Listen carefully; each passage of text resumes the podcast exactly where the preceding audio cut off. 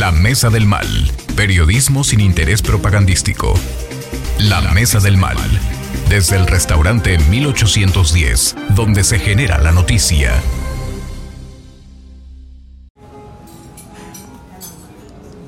Ya estamos aquí. Muy buenos días a todos ustedes. Estamos en la Mesa del Mal, en el restaurante 1810, con ese sabor y tradición que hace inigualable este lugar, en el marco de la Plaza de Armas. Y saludo con mucho gusto a mi compañero, mi compañero de las trincheras de muchos años, mi mentor, mi máster, mi sensei, mi buen amigo Mauricio Alfredo Belón Renault. Botello, Alfredo. Y Alfredo Botello. Alfredo Botello. Hay que recordar Oye. que Alfredo Botello fue periodista, buenos días. Sí, fue corresponsal del, Del- periódico El Universal aquí Entonces en Querétaro. somos tres periodistas. Somos tres colegas. El Universal y Heraldo. ¿El Heraldo también? En los- eh, cuando era Verónica Castro el rostro, no, ¿verdad? Era de los Alarcón, el Heraldo, De ¿no? los Alarcón.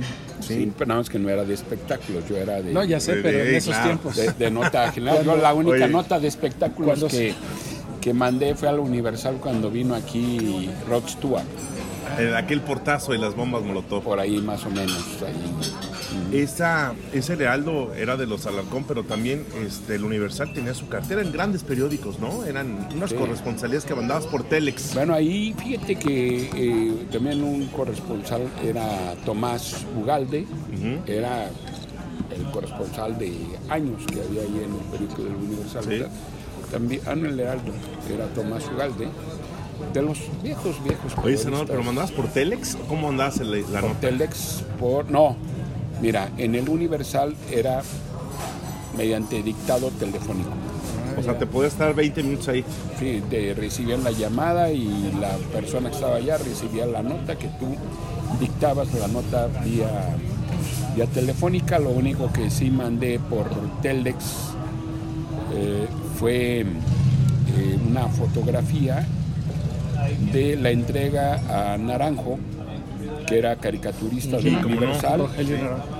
Y ahí quien me hizo favor de facilitarme el Telex eh, fue, en paz descanse, el señor Amieva. De Don Luis. ya. Fui al diario de Querétaro, me entrevisté con el director y le pedí, oiga, fíjese que pues no hay forma de acceder a algún Telex para enviar este, La foto. la fotografía y quisiera ver si me lo prendo con mucho gusto, muy amable. Me permitió enviar esa fotografía para que fuera publicada en el periódico Universal. Pero en fin, son, digo, de esas buenas etapas de la vida y pues con siempre, con ese huesarío, bueno, en prepa, ahí también teníamos ahí un, un, un periodiquito esos que se imprimían en mimeógrafo. Ah, claro. El mimógrafo, sí. En El stencil, ¿no? El stencil, ¿no? En los stencils y así Gestetner. ahí con buenos amigos como, como se conoce. como Fabio Espinosa era uno de los que estaban Ah, ¿sí? ahí, en paz casi también este Manuel Gaitán. Oye, yo quiero recordar, a lo mejor es una cosa que no queremos recordar ni tú ni yo, pero fuimos compañeros en La Voz de Querétaro. Ah, claro, en 1985. 85. ¿Ya hacías tu este, El Notiverso. el notiverso en la voz? Ajá. aquí Bueno, en- epigrama, ahí les. Epigrama se llama. Aquí, no, yo claro que sí lo, lo- me acuerdo, digo, sí hay un grato recuerdo por lo siguiente. De La Voz de Hubo Querétaro. una persona que eh, invirtió muy buenos recursos para comprar una rotativa, tener una casa hermosísima, tenía un eh, gran equipo de periodistas con un coordinador extraordinario que es Juan Trejo Guerrero. Entre los periodistas me acuerdo a, a Goyo Rangel, a, Gregorio Rangel Otero, ¿verdad? a Angélica, este, Angélica y no, recuerdo ahorita su apellido, sí, pero ellos incluso para ejercitarse y estar ya para la apertura del periódico, abrieron un noticiero de radio que se denominaba Noticieros en Acción, Noticiero en Acción, en el canal 98. En el canal- XQG. En el canal 98 y era para que, pues estar ya este, con el músculo. Oye, una pregunta. Pero ¿qué sucedió? A ver, a ver. ¿Quién era el dueño del periódico? Era el maestro Ramírez Álvarez. Sí, J. Guadalupe Ramírez Álvarez. Es rector de la universidad que había juntado sus recursos y lo había Invertido. El de La Voz de. Querétaro era de... Guadalupe No, Ramírez. no, no. Ah. Él quería sacar el amanecer de Querétaro. El amanecer. El amanecer de Querétaro. Pues saben que no pudo. Ah. Porque era en la época que los medios de comunicación eran controlados por el Estado por conducto de qué? Pipsa. Del El- periódico. del Del papel, periódico. papel periódico. Aquí nosotros, en La Voz de Querétaro, tuvimos la fortuna de contar con el apoyo de uno de los principales clientes de Pipsa, que era don Eduardo González, que imprimía, imprimía ni más ni menos que el Calimán. Ah, el cal- el- la revistita. Cada semana Millones. imprimía un millón de ejemplares en habla hispana y entre 500 y 800 mil en, en- en inglés. ¿sí? Y entonces él era el principal, este, eh, no, el, el principal cliente, uno de los principales clientes de Pipsa. Pues él habló con la gerente de comercialización de Pipsa para que nosotros pudiéramos tener papel para así imprimir el periódico, lo que no tuvo el maestro Ramírez. Una señora de apellido Colmenares era la gerente de comercialización y fue la que precisamente ante esa petición, ante esa recomendación, nos dio la asignación de papel y pudimos salir 95 días. No. 95 Así días. que toda una historial Oye, periodística. Bueno, Senador, pues aquí. pero yo, yo le quiero preguntar una cosa.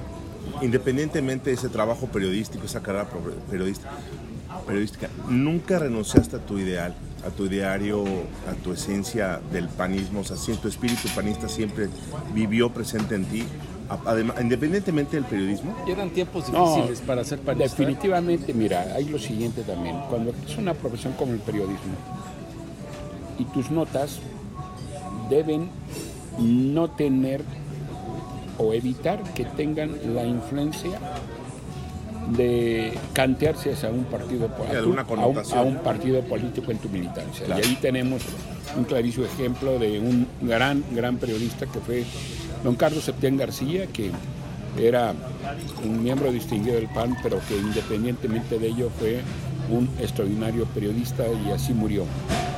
Sí.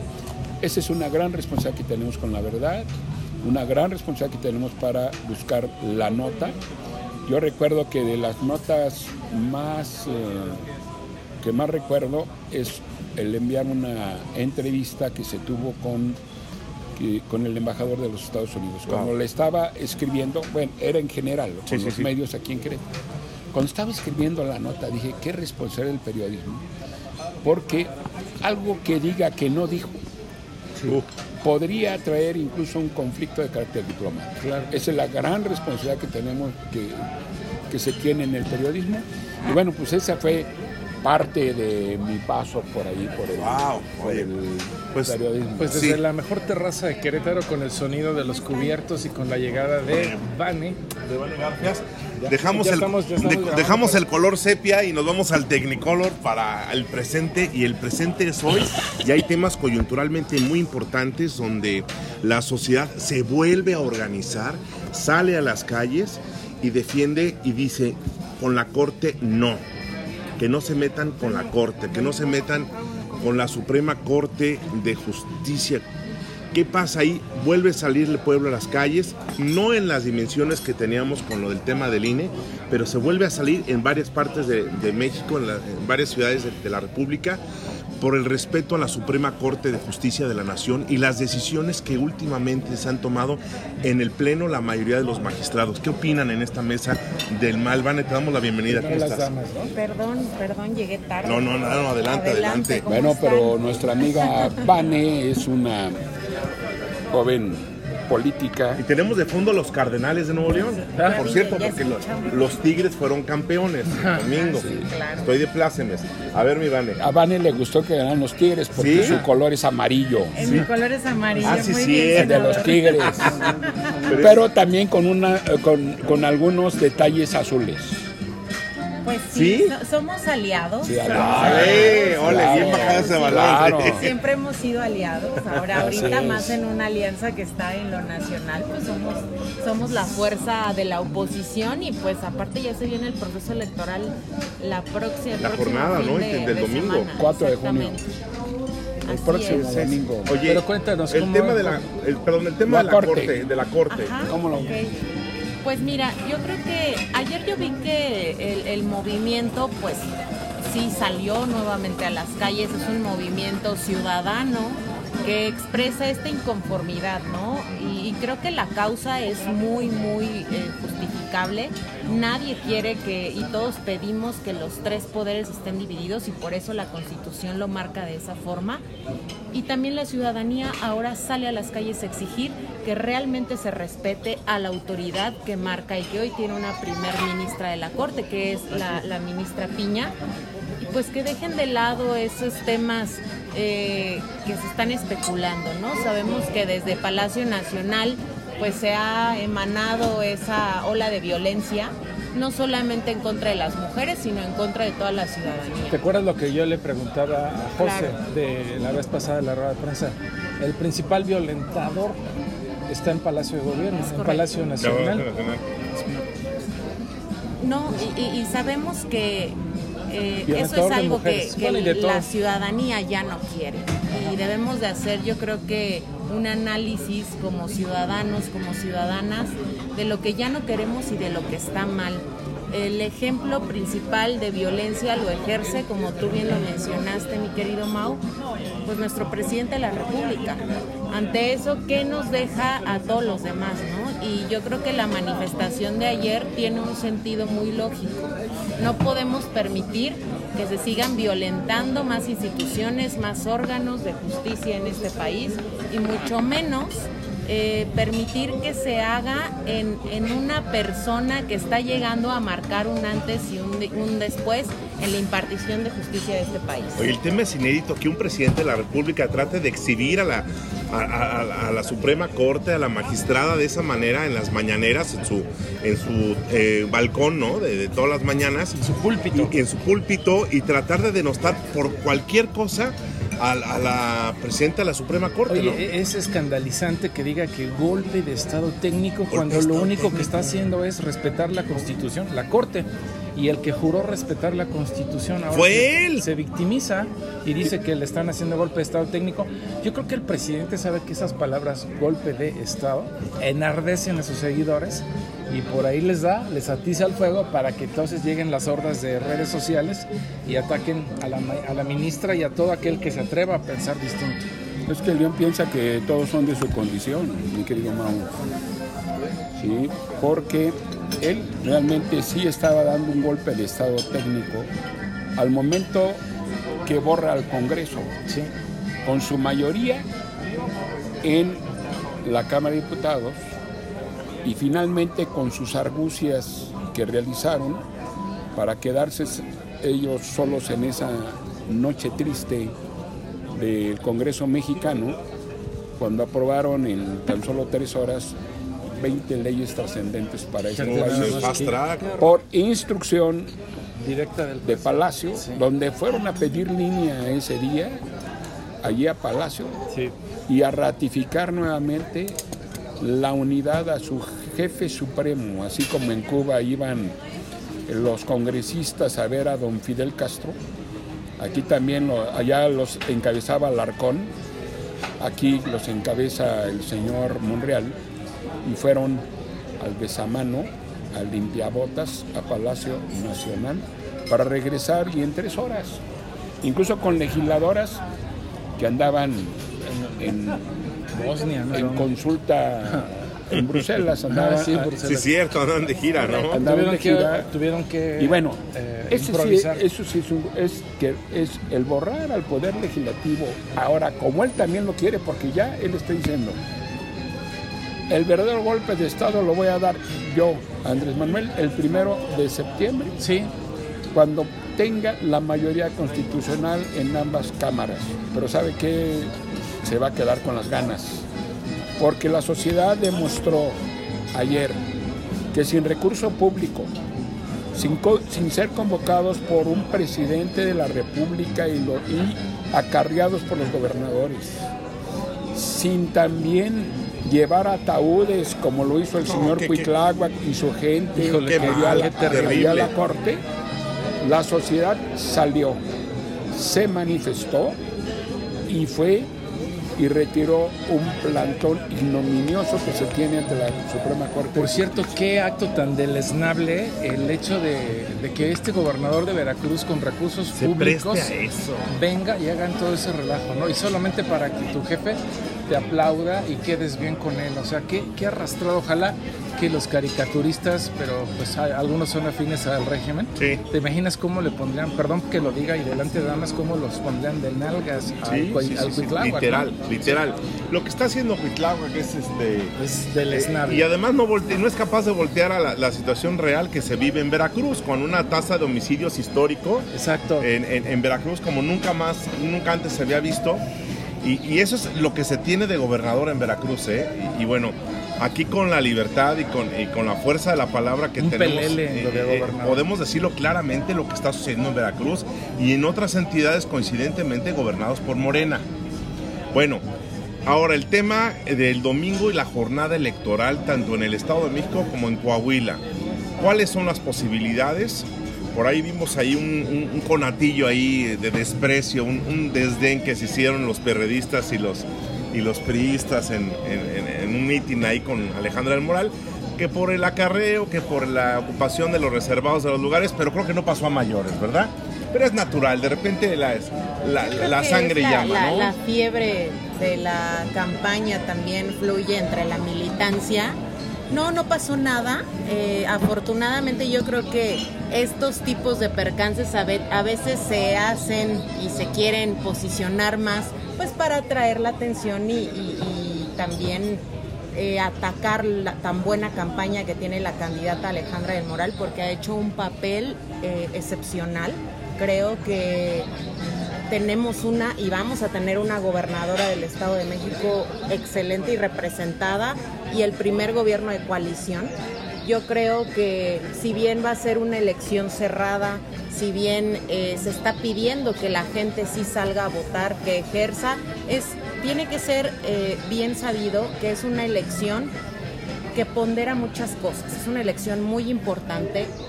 Sabemos que si esta elección se pierde, pues nos deja en un estado de indefensión un poquito más preocupante para el país. Porque dicen que el Estado de México es el laboratorio, ¿no? Previo al 24. Alfredo. Mira, ya fue un, es también Coahuila es el laboratorio. Mira, hay, hay un laboratorio en Coahuila donde se ve que eso que presumen no lo tienen, que es la unidad de parte morena.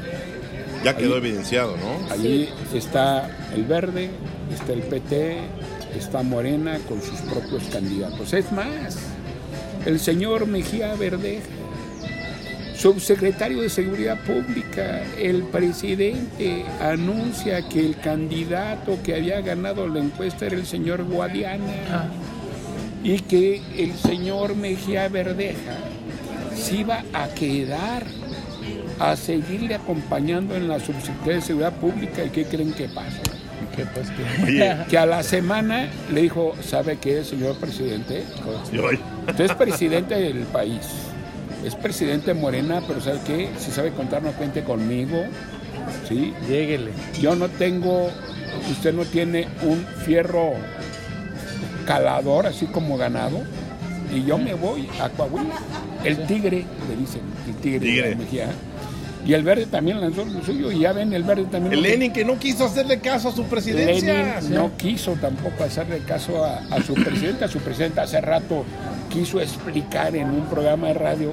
Lo inexplicable. lo que explica, y Dijo, no, lo que pasa es que estamos atendiendo a la coalición nacional, estamos atendiendo a la alianza legislativa y fue el llamado así. No, no, no, realmente es Yo no me acuerdo. relajo. No me acuerdo, amigos de la Mesa del Mal, que estamos aquí, de un caso así donde el mismo candidato se haya negado a desistir por petición de su propio Creo presidente del no, partido. ¿eh? ¿Hay algún No sé caso si que el senador recuerden de que algún No. caso, pero No, yo no, no, no, no, recuerdo. no. Eso, No, no, no. eso es, es un claro ejemplo de un laboratorio de lo que puede pasar también con los de enfrente. Pero todavía seguir Pues- insistiendo, mira, pues por ahí hay algunos conatitos entre las disque corcholatas donde dicen, a ver, a ver, yo no me voy a... Claro. Yo, la- ya dijo uno, si hay encuestas no le entro. Ya dijo, porque va a pasar como en el DF, ¿Dónde se que va no, a les quebrar? digo, que no les digo quién, Sí, pero que ahorita se supone que este está ahorita encabezando la reunión en el Senado con la gente de seguridad en la comisión de la bicamaral de seguridad nacional. Ahorita están reunidos en Cámara de Diputados, una comisión muy especial donde incluso no se va a conocer qué se trató porque incluso ahí hay un acuerdo de secrecía por obligación y por ley. ¿eh? Sí, así, así. Bueno, pero en fin, El hilo volviendo se va a romper, ¿no? al Estado de México, el Estado de México, uno, yo creo que ya el hecho de estar cerca significa que Morena no las tiene todas consigo. Si que no tiene todas consigo, va a- habrá una diferencia a favor de Alejandra de un dígito. ¿Sí? De un dígito. Pero se van a dejar. Y que realmente te Puede llevaría hasta, una. puede ser hasta de un voto. ¿Se van a dejar ¿Quién? los de Morena? Bueno, pues es que la ciudadanía es quien va a tomar la palabra. Mira, INE, yo veo a los ciudadanos que están, están deseosos de participación. Bueno, aquí en Querétaro hay, tuve el caso, por ejemplo, de en una familia donde vino una persona mayor a festejar su cumpleaños. Dice, no, yo ya me voy porque tengo que estar en el Estado de México para poder votar el domingo. Sea, va a haber una va a haber votación muy importante en favor de Alejandra del Moral, ¿sí? ¿Es en favor de Alejandra del Moral o en contra de Morena? Mira, es pues mira, ese Alejandra del Moral es una candidata limpia. Ella incluso fuimos compañeros en la Cámara de, de Diputados en el 2015 y realmente era una persona con la cual se podía acordar y sacar adelante los puntos importantes que siempre el PAN había deseado en las denominadas grandes transformaciones de este país en materia educativa, en materia de, de- cuestión financiera, en telecomunicaciones, que fueron las grandes reformas estructurales que se realizaron donde tuvimos ese tipo de concursos. Es una gente que se puede tratar. Y ahora, la, pues la candidata de Morena, pues es fiel representante de Morena. Hace dos años en Valle de Toluca hubo dos intervenciones eh, muy penosas de gente que llegó a reventar casillas. Es lo que no queremos. ¿no? de? Era, se, de presumía Morena? de, que era gente de Morena que llegó a reventar eh, eh, casillas. ¿Se acuerdan ustedes las primeras horas del día que llegaron? Que se, inclusive se llegó a decir en las redes sociales que era aquí en Querétaro, pero no. Finalmente se reportó que había sido en el Valle de Toluca. Eso es lo que no quiere la gente. La gente quiere una jornada electoral en paz, que sea eh, en, en orden, pero que también las fuerzas de seguridad estén muy pendientes de- de cuidar, de proteger, de salvaguardar las zonas donde están las casillas este, para, para, las, para las votaciones. El Estado de México concentra la lista nominal más grande del país, por eso decíamos que es la antesala del 24 y las tendencias, ahí, ahí yo podría decir que caballo que alcanza gana, dicen así, porque Alejandra viene de atrás de los números de las encuestas. Eh, eso que dice Alfredo, el senador, que un dígito, eso es terrible, porque eso no le conviene a nadie, porque entonces ya vendrían a los, los el, intervenir el Tribunal Electoral y es cuando se complicaría la cosa. Habría, en la Constitución no lo dice, eh, la posibilidad de una segunda, no hay una segunda vuelta, tendría que haber reconteo de votos. Como que dice, por un voto gana la que, la que gana, la que le toque el voto. pero había, puede Morena impugnar. Puede Morena o también ¿Cuál? la coalición, cualquiera puede impugnar. Y yo creo que va a pasar. ¿eh? Eh, sí, pero mira, Sí se da O sea, se escenario. va a la impugnación en el Estado de México. Pues esperemos que no. Digo, esperemos Que sea la- contundente, que, ¿no? que Para sea que- contundente, que el, la- el conteo de votos al final, pues dé eh, como ganadora a nuestra candidata del- de, la oposición. Ajá. Y que, pues digo, ya eh, la decisión del partido contrario de impugnar, pues Oh, ese es, sí. una, es un derecho que tienen. Pero al final creo que cuando se comprueba realmente la votación, como decía el senador, si son uno o dos y es contundente, pues al final el gane. es haya el sido gane. como haya sido. Oigan, ¿y Coahuila? Coahuila. Muy bien, yo- gracias. Muy bien, tú. Yo lo veo un poquito más a favor y afortunadamente, si así es mi percepción, al menos creo que el candidato de Va por México pues trae un porcentaje más avanzado, no, no lo veo tan cerrado. Eh, se han visto desde el inicio de las campañas pues que el, conten- el contendiente de Morena pues no vemos ni cómo ayudarle. Eh, y la verdad es que él es un excelente perfil, eh, tiene un liderazgo bastante, bastante bueno. Y yo creo que aún así, yo comentaba con el presidente Jesús Zambrano el fin de semana, no hay que confiarse. Sabemos que lo que se tiene que promocionar es que la gente salga a votar, que no les gane el abstencionismo y pues nunca, nunca es bueno confiarse en una elección. Sin duda, aunque traigas el porcentaje arriba, siempre hay que apretar hasta el último segundo. Y- Y, las elecciones así se ganan. Importante será la representación de los partidos políticos en las mesas de las casillas, ¿no? De Por los supuesto. funcionarios que estén No, también, mira, eh, vigilantes. aquí el asunto, eh, obviamente, la vigilancia de las casillas, los ciudadanos van a estar vigilantes de las casillas. El Estado de México, yo creo que un anticipo de la percepción ciudadana fue esta marcha. ¿Saben que esta marcha, dicen, no fue tan numerosa como la del INE? No, es que no la convocaron todas las organizaciones que convocaron la marcha del INE. Esta fue una pequeña porción, fueron como cuatro organizaciones las que convocaron esta reunión, que incluso aquí en Querétaro fue, Fue, Curiosa, ¿no? fue significativa. sí, claro. Sí, fue significativa. Y, so- y aquí lo importante es, no hubo ningún partido político que convocara a la, a la manifestación. Ninguno. Fue pura sociedad. Ningún gobernante, ningún, ningún, como insisto, el presidente, el presidente, acuérdense que contra el INE hizo la convocatoria para su gran marcha, para ir al Zócalo, ¿no? Donde llegaron los gobernadores con su gente, y yo traje tantos, yo traje los otros, que no. Que ya ven, incluso ya le andaba dando la insolación a don Adán Augusto, que se lo tuvieron que llevar en moto allá al Palacio, al Palacio Nacional de Urgía. Al presidente lo querían también sacar porque ya estaba sofocado también. A Pigmenio también, que se andaba A desmayando. Pigmenio, pues ya ven ahí parte de la novela era que sí. Pigmenio le dieran ahí este ventilación con el sombrero, ¿no? entonces, pero en fin. No le interrumpo, perdone. Me da gusto saludarlo. Bueno, estamos aquí en la mesa del Eso es lo de estar con celebridades. Es casual. El tema es casual y estamos en- grabando el podcast. Vane, pues es doble connotación. Es una mujer, es Alejandra del Moral y enfrente está Delfina. Es una elección inédita. Dos mujeres, dos partidos, bueno, dos, dos representaciones Dos mujeres, una gubernatura. y una gubernatura y no cualquier gubernatura. Entonces, El domingo estarán muy atentos cómo sea el resultado y sea cual sea, pues ya lo estaremos platicando aquí el martes en la, en la, en la mesa del mal. Vanessa Garfias, qué, qué- qué gusto de veras que siempre nos estés acompañando.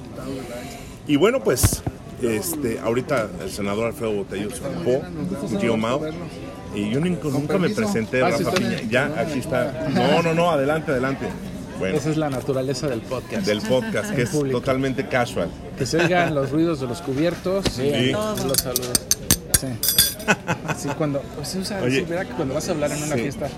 A ver, Bien, pues. Pues prácticamente estamos agotando los temas. Pero eso del golpe de Estado no tiene abuelo. Ah, sí, sí, qué qué horror. Con eso enardeces. Bueno, no, mira, pues A ver. es- a ver, cuando, Pero- ¿qué, pero qué a ver, hacía Castro, qué, hac- qué hacía Castro en Cuba? Siempre es el imperialismo yanqui, Sí, ¿no? sí, Así, lo que hace él es, es querer llamar a su voto, Chávez. a su voto duro, pero ¿saben qué? La gran esperanza es lo siguiente. En el 2021 se logró en esa gran coalición Claro, claro. que no tuviera la mayoría calificada y ahora vamos para que no tenga ni siquiera Ni la, la mayoría. Sí. Es lo que estamos construyendo de un rumbo al 24. Y incluso en el tema del Estado de México, ellos se han pavoneado que van a ganar por, por dos dígitos. Pues se van a quedar con las ganas. Se van a quedar. se van a quedar Con las ganas, y nos vamos a ver el bueno los mexiquenses, porque nosotros no hacemos turismo electoral como se acostumbran a hacerlo ellos, ¿sí? van a decidir el rumbo del Estado de México ahí. Pero también hay lo siguiente, si por alguna causa ganara la, la gobernadora Delfina, no debe haber desánimo porque ya incluso es un gran logro que no esté, que no gane por más de un dígito. Un dígito. Y ese dígito yo estoy seguro que va a ser, y ya lo comentaba al principio de mi participación, va a ser muy, muy, muy justo. Obviamente, primeramente Alejandra, o si en todo caso, en favor de, de Delfina, pero va a ser muy justo. Hoy México Elige está dando la encuesta con una diferencia de 6.1, con una situación. Los disque indecisos. Recordar que en Querétaro Ignacio Loyola ganó con 3.9% la votación del 97 ante un monstruo político que era el gobernador sin todavía la protesta y que le dieron ese trato que fue Fernando Ortiz Arana. Y que las encuestas generales decían que iba a, arrasar el PRI. Sí. Sin embargo, oh sorpresa, ese día ustedes los periodistas recordarán que se mudaron de Casablanca, que allí estaban apostando para que saliera el candidato Fernando Ortiz Arana. Inmediatamente se fueron ya a las 4 de la tarde rumbo al Real de Minas, donde Ignacio Loyola a las 8 de la noche salió junto con el jefe Diego, junto con Ramón Lorense, con Paco Garrido, a dar a conocer que las encuestas le estaban favoreciendo. ¿Y por qué? No, porque había un diferencial de 20, había, había un voto oculto que era en los disque indecisos, como ocurre ahora. No hay indecisos. No quieren Lo- decir. Lo que hay es que no quieren decir. Pero tienen voto Hay- definido. Hay voto Claro. oculto y es, eso es lo que hay. Por eso las, y los encuestadores, lo que hacen luego, los respetables, es piramidar o proyectar a lo que sí expresaron los que dijeron. En el minuto 20 iba 2-0 Chivas Ah, sí. y después cambió la historia. Bueno, Vane, ese es otro boleto. Vamos, es la alegoría, ¿no? Gracias, Mau. Gracias, Rafa. Gracias. Gracias. Muchas gracias. Eh, Alfredo, muchas gracias. Esto fue la Mesa del Mal desde 1810. El próximo martes nos escuchamos con temas recurrentes, chacoteros y además coyunturales importantes. Gracias, muy buenos días. Desde el restaurante 1810, donde se genera la noticia, el análisis de los temas de actualidad, el debate desde el punto de vista más crítico y el chacoteo intenso. Esta es La Mesa del Mal, el podcast.